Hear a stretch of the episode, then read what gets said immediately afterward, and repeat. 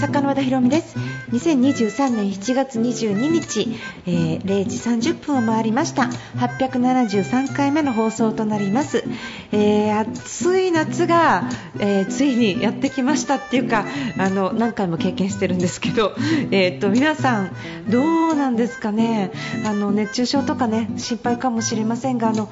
ちょっとね心配なのは熱中症じゃなくて電気代の方かもしれないですよね。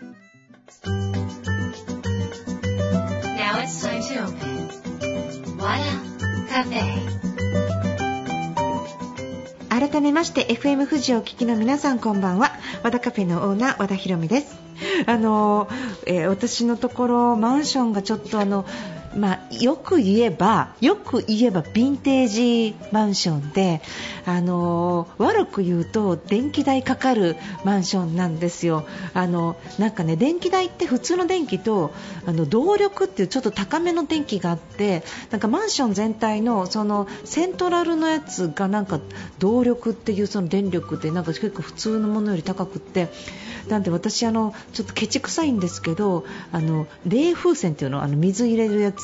あれをあのギリギリまで使うんですよ。犬と私夜。ででもその結局ね結果的にその方が健康的だっていうことがあの判明し結構風邪でも涼しいんじゃねみたいな感じであの風で過ごす。であの夜をねちょっとあの体験してみるんですけど皆さんもねちょっとあの冷房をガンガン冷やしてねあの体悪くするよりもちょっとあの扇風機のねあの価値みたいなものもちょっともう一回感じていただければなっていうふにちょっと思ってます。とはいえなんか熱がこもったまま寝てしまうと体に良くないのでその辺はちょっとバランスよく考えていってください。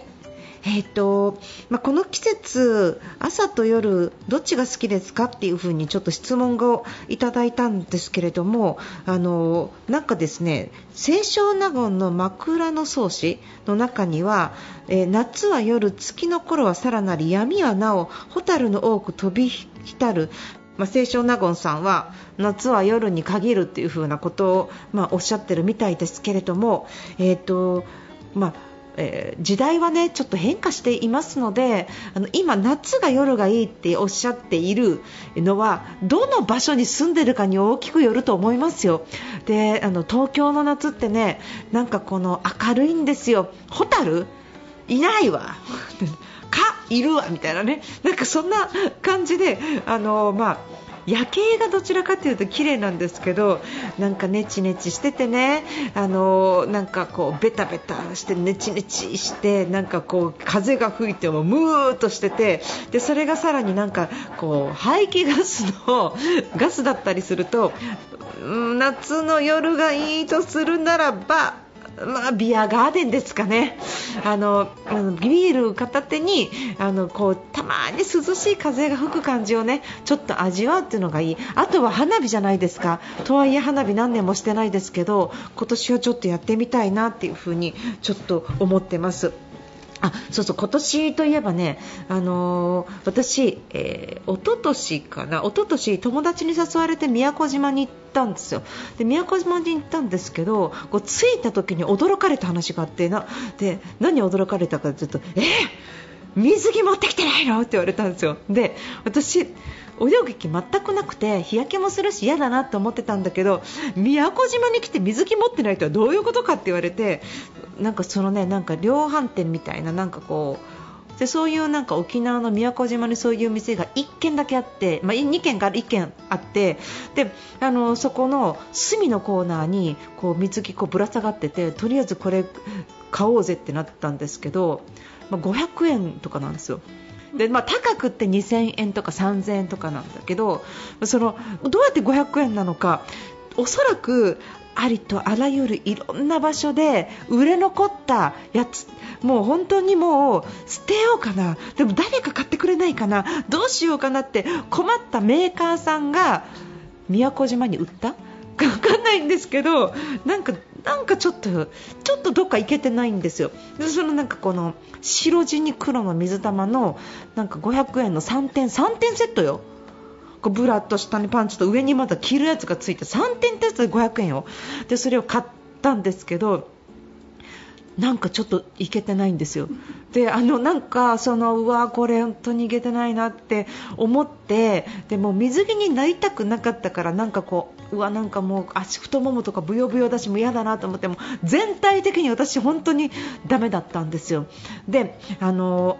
なんかこれは水着のせいもあるけど自分が筋肉をつけてないせいだっていうのは、まあ、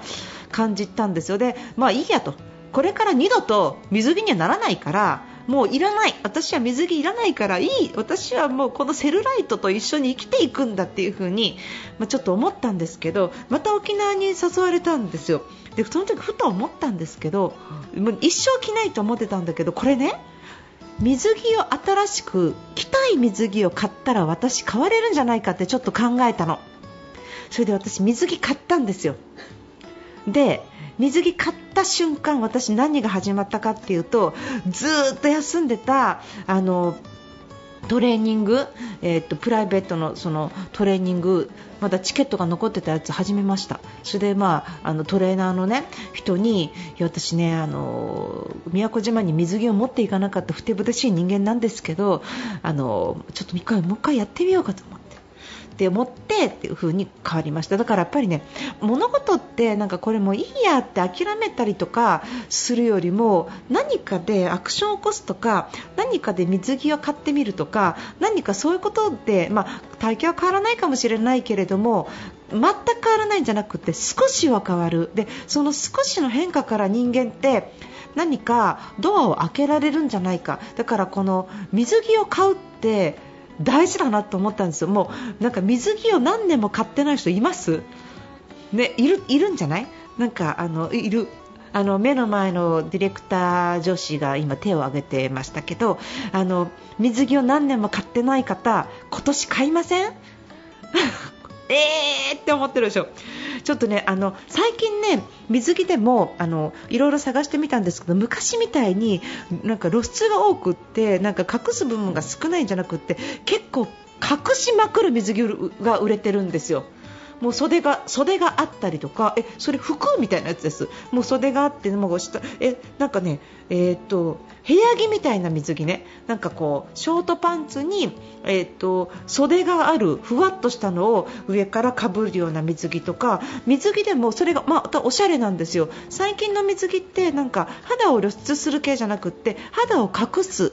あの、まあ、日焼けもあるしね。そういうものもすごく出ていて水着もおしゃれだしその水着を例えば、えっと、水に入る時じゃなくって夏のファッションとして例えば肩が見えてもいいようなもののインナーに着るとかそんな風にしていろいろ応用が効くわけですね。水着が見えてても恥ずかしくないでしょ？ブラが見えてるんじゃなくて。なんかそういう風に水着って使えるんだなってつくづく思いました。なので、まあ、ちょっとその遠ざかってた部分から1回ちょっと一歩踏み出しててみようと思ったのが、まあ、今年ですよね。だ今年の夏ちょっとそれ着るかどうかわかんないでまだわかんないんですけど、まあ、せめてプールぐらいはちょっと行ってみたいなみたいにちょっと思ってます男の人はね海パンとかもう本当になんかこうその辺でピッて買えるようなものだしなんか水着があんまり着ないかもしれないけど一回ちょっと自分が水着着た姿で鏡の前立ってみてくださいよ男性も女性も。何かに目覚めるかもしれないです。何かに。でその時にもう年だからうんぬんとかじゃなくってどうせだったらと思った瞬間にあ何かが変わる。でその時に、まあ、健康的になってみようとか階段を使ってみようとかそういう結果的に泳ぐ泳がない関係なく自分の生活や自分の体にはいいことが起こるんじゃないかと。なんかそんな風にちょっと考えて見た、えー、水着の物語でございました皆さんもどうか水着を着て鏡の前に立ってみるということをぜひやってみてください。はい、えーと、今週はですね、えーと、メールのご紹介をします。そして、えーと、今夜の気づきもやっていきます。ウィークエンドの始まりは和田博美の和田カフェ。どうぞ最後まで楽しんでってください。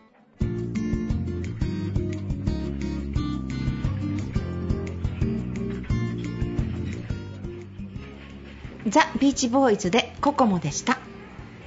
和田博美の和田カフェ、えー、それでは番組に届いた相談メールをご紹介します。ラジオネーム船見さんです、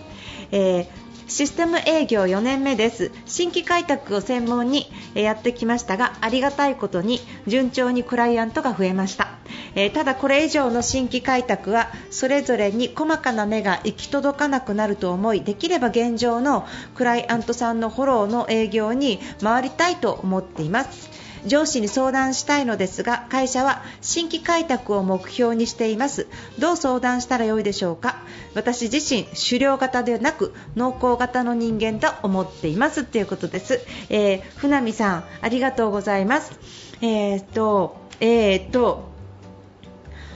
これですね上司の考え方会社の考え方個人の考え方ってそれぞれ別なのであの上司の方の頭がえまだ新規、新規うちは新規なんだ新規なんだって思われてると、まあ、どうしたってあのうまくいかないです。で会社とかその上司の考え方に従って仕事ってしなきゃいけないのが基本的なことなのでもうそれはちょっと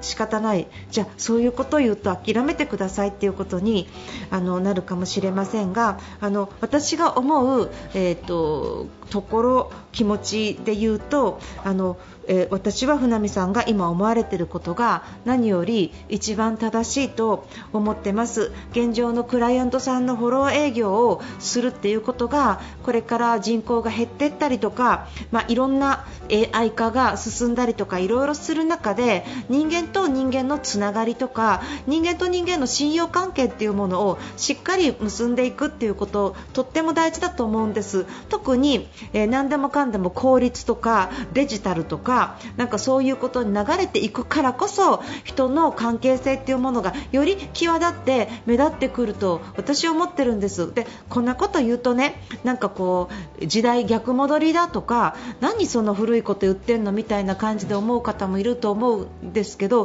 古くないっていうか、えっと、なくなってきたからこそちょっとそこを補充したいなっていう、えー、気持ちがあると私は思っています。ますで、えー、っと会社は新規開拓を目標にされているということなんですけどまず、まあ、上司の方がちょっとそれを分かってくださるかどうかはちょっと置いといてまず会社の目的は何なのか会社という企業の目的は何なのかっていうのを考えるとあのこれね、えっと、お客様のために何か作るとかじゃなくて企業の目的って利益を上げることなんですよね。でその利益を上げることにバッとこう邁進していくわけですけどそこにお客様のためが加わるとすごく長く継続した企業体制ができて利益のためだけってやってるとお客様が離れたりしてくる。で資本源がしっかりあればもちろん、えー、回せるんだけれども資本源がないと,、えー、っと長く保てない会社になってしまうと思います。で今、御社がどれぐらいの会社なのかどれぐらいの規模でどれぐらいの従業員でどれぐらいのお客様今までの既存のお客様を持ってお仕事されているかかはちょっと私は、えーと、ご相談内容には書いてないのでわからないわけなんですけれども、えーと、と船見さんが順調にクライアントさんが増えたということそれからいうのは倉船美さん自身が営業力があるということだと思います。でその上、もう1つ考えていくと会社のゴールは利益を上げることお金儲けをすることなので、えっと、相談するということであれば利益がもっと上がる方法としてこういう方法が考えられるという提案ですね。だからこういう風にした方がいいああいう風にした方がいいちゃんとお客様になってくださった人をフォローしていかないとどうのこうのとか例えば私が言ってる人口減だからこれなんとかしなきゃっていう風に言ってもまだまだ新規ってなってると分かんないかもしれないなっていうちょっと思うんですよね。じゃあどうすればいいかってことなんだけどそのその場合に考えていただきたいのは、えっと、会社のゴールは利益を上げること利益を上げるためには今後。そして新規営業の数アプローチ数とそれから制約数のバランスを見ながら企業様に対して、まあ、法人営業されているかなと思うんですがクライアントさんって書いてあるので企業様に対してのその、えっと、企業様がお買い上げになってからかっここれから何回、えー買えばいいかライフタイムバリュー LTV って言いますけど何回その人たちが買ってくれたりとか継続すると例えば新規を追いかけていくよりもこれだけ利益が上がるかもしれないっていう、まあ、ちょっとなんか数値みたいなものとかこういう目標が立てられると思うんですがっていうようなことが相手に伝わったらなるほどなって思うかもしれないと思います。でそのなるほどなって思ってもらうためにどう相談しようかっていうことはお客様に未来の提案とか商品を提案するときにこんな未来になったらいいですよね。こんな風に利益がもたらされますよっていうことを多分営業だから船見さんずっとやってきたんじゃないですか。で、えっと、会社の中でやることって営業活動とほぼほぼ変わらなくって同じような資料を作ってだからこそ私は新規をやらないって言ってるわけではなくって既存のお客様をフォローすることによって彼らが1年後、2年後もこういうような、えーと、契約を結んでくださったり制約を結んでくださったりあとは今までの紹介から考えていくとこういうふうに紹介をいただいた場合新規をずっと取り続けるだけの行動をするよりもこれぐらい利益幅が、えー、見込めますよっていうようなプレゼンテーションあくまでも企画なので客100%のことは言えないんだけど見込めるかもしれない。そして私は今のお客さん目の前のお客さんがとても大事だからそういうことをやってみたいんですがやらせていただけないでしょうか。要は、えー、っと新規やりたくないからって思われたくないんですよ、1個目。そしてそれやることによって数字が下がっちゃうんじゃないかなっていうのも思ってほしくないんですよ。上司も会社も利益上げるんだったら利益が上がるんだったらいいよ。さらに言うと経費かかんないですよとかね。人件費これやるとあんまりかからなくなるし営業マンの離職率も下がるから会社にとってはプラスだらけなんですよっていう会社にとってのメリット営業活動と同じ相手が何をすれば得をするのか相手がどんな得があるのかっていう相手のメリットを訴求することができればもしかしたら上司の方もうんそれいいかもしれないなって言ってくれるかも。しれないってことですね。なんでそのどういうあのプレゼンテーションをすればいいかっていうのは絶えず相手のメリットは何なのかを明確にしていくこと相手が得をするにはどうすればいいのかっていうのを考えていくことが、えー、プレゼンテーションの秘訣かなっていうふうに思いますのでぜひそんな風に頑張ってみてください。わらカフェ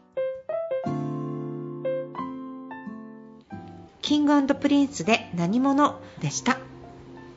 和田広めの和田カフェ。それで今夜の気づきのコーナーになります。私あの、えー、よくラジオをあのいろいろと聞いてるんですけどこの間武田砂鉄さんの、えー、プレキンナイトをちょっと聞いていたらあの清水美智子さんがゲストだったんですよ。でなんかねすごいこの、えっと、清水美智子さんのモノマネで最近僕が好きなのは桜田ファミリアのモノマネって言われて桜田ファミリアのモノマネって何って言って検索したら清水美智子さんがこんにちは桜田ファミリアです。まだ私は完成しておりませんみたいな建物のものまねしててあのえこれって何でもありじゃんみたいなむっちゃ面白かったんですけどその中でねエッセイの話をされてて清水美智子さんが言うにはあのえっとなんかほとんどの女子アナが言うセリフっていうのがあるんですって。清水さんとかがいろいろ話してると若い大体、えー、20代の女子アナが大体言うのが私、その時代生まれてないんでっていうセリフなんですって。で であの大体言うんだと私、その時点で何のマウントみたいな話を その清水美智子さんがちょっとされてていや私、20代の頃言ったかなって逆に思ったんですよ。いや私、その時代生まれてないんでって私ね言った気がする。なんかその自分はまだ若いんだと。で生まれてないから知らなくって当たり前だしその生まれてない時の話に話題がついていかないのは当たり前だから私が勉強不足じゃないんですっていうのをほのめかすために多分言ったような気がするんですよ。だからなんか最初にそれ聞いた時になんか若さのマウントかなって思ったんですけどあの私まだ生まれてないんでセリフってなんかどっちかっていうとバカがバレないセリフなんだなってちょっと思ってでも自分がなんかそのもうそろそろもうそんなこと言えないんですよ。まあ要は若い人はそのセリフが使えるっていうのはなんかすごいお得だなっていう風にちょっと思いました逃げ道がたくさんあるっていいですよねだからまあその時はなんか私その時代生まれてないんでって言われるとカチンとするって話だし私もその時に言われたらどんだけおばあさん扱いしてんねんとかって思うと思うんだけどまあそれは若さだけじゃなくってそういうことなのかなって勉強不足なんでとかその本読んでないんでとかそれは全然知識ないんでっていうことの前にそういうふうに言えるとただあのバカがバレないセリフではあるんですけど生まれてないことの話って知ってますよね。徳川家康の話とかあの足利とかなんなら縄文時代のなんか埴輪の話とかなんか知ってるので一瞬はごまかせるんだけど後でよくよく考えてみたらやっぱり勉強不足じゃねって話にはなるかもしれないなみたいな感じで、まあ、その会話を聞きながらですね、まあ、いろんなそんなことをちょっとつれづれなるままにちょっと感じたりしてました。皆さんが聞く口癖の中でちょっとあれって思うような口癖とかあれこの人こういうこと言うんだっていうのはなんとなく素通りしてしまうかもしれませんがちょっとねそういう面白いネタをあのこう清水さんとかねそういうふうとみたいに引っかかった心のボックスに入れる方法っていうのはエッセイを書いてみようっていう考え方です。何か生活のエッセイを書いてみようと思ってるとそういうちょっと引っかかるようなことが全部自分のネタ帳に記載されていくんですね。だから言われてみればみたいなことじゃないですか。エッセイは書かないかもしれないけれどもちょっとそういう自分の中の面白い視点をねちょっと持ってもらえたら、まあ、あの清水美智子さんみたいになれるかもしれない。ということで今週の気づきです。あの皆さんもちょっとエッセイ書きモードで面白いネタ探してみてください。カフェ。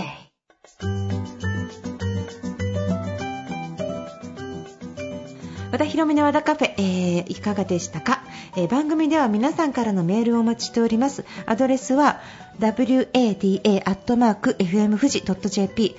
えー、wada.fmfuji.jp になります。よろしくお願いします。ということで、和田ヒ美の和田カフェ、今夜はこの辺りで閉店です。えー、夜、更けた中、聞いていただきまして、どうもありがとうございました。まだまだお仕事されている方、本当にお疲れ様です。そして、えー、明日からお休みの方、じっくりお休みください。そして、来週もまた1週間、素敵な1週間になりますように。お相手は和田ヒ美でした。